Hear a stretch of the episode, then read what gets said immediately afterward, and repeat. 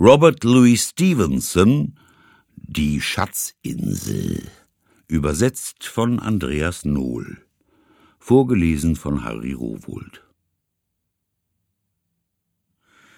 Es kommt mir vor, als sei es erst gestern gewesen, dass er, gefolgt von einem Handkarren mit seiner Seekiste, an die Tür des Gasthauses gestapft kam, ein gewaltiger Hühne, braun gebrannt wie eine Haselnuss.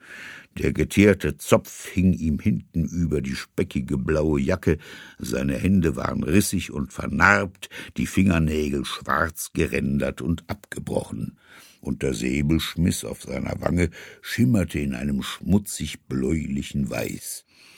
Ich erinnere mich noch genau, wie er seinen Blick über die Bucht wandern ließ, vor sich hin pfiff und dann lauthals das alte Matrosenlied anstimmte, das er später noch oft singen sollte. Fünfzehn Mann auf des toten Manns Kiste, joho, und die Buddel voll rum.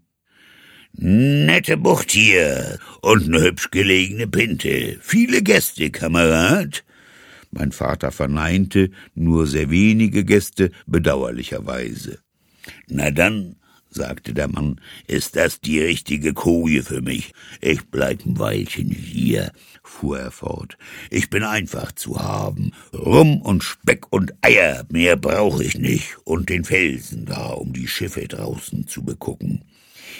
Wie Sie mich anreden sollten? Einfach Captain.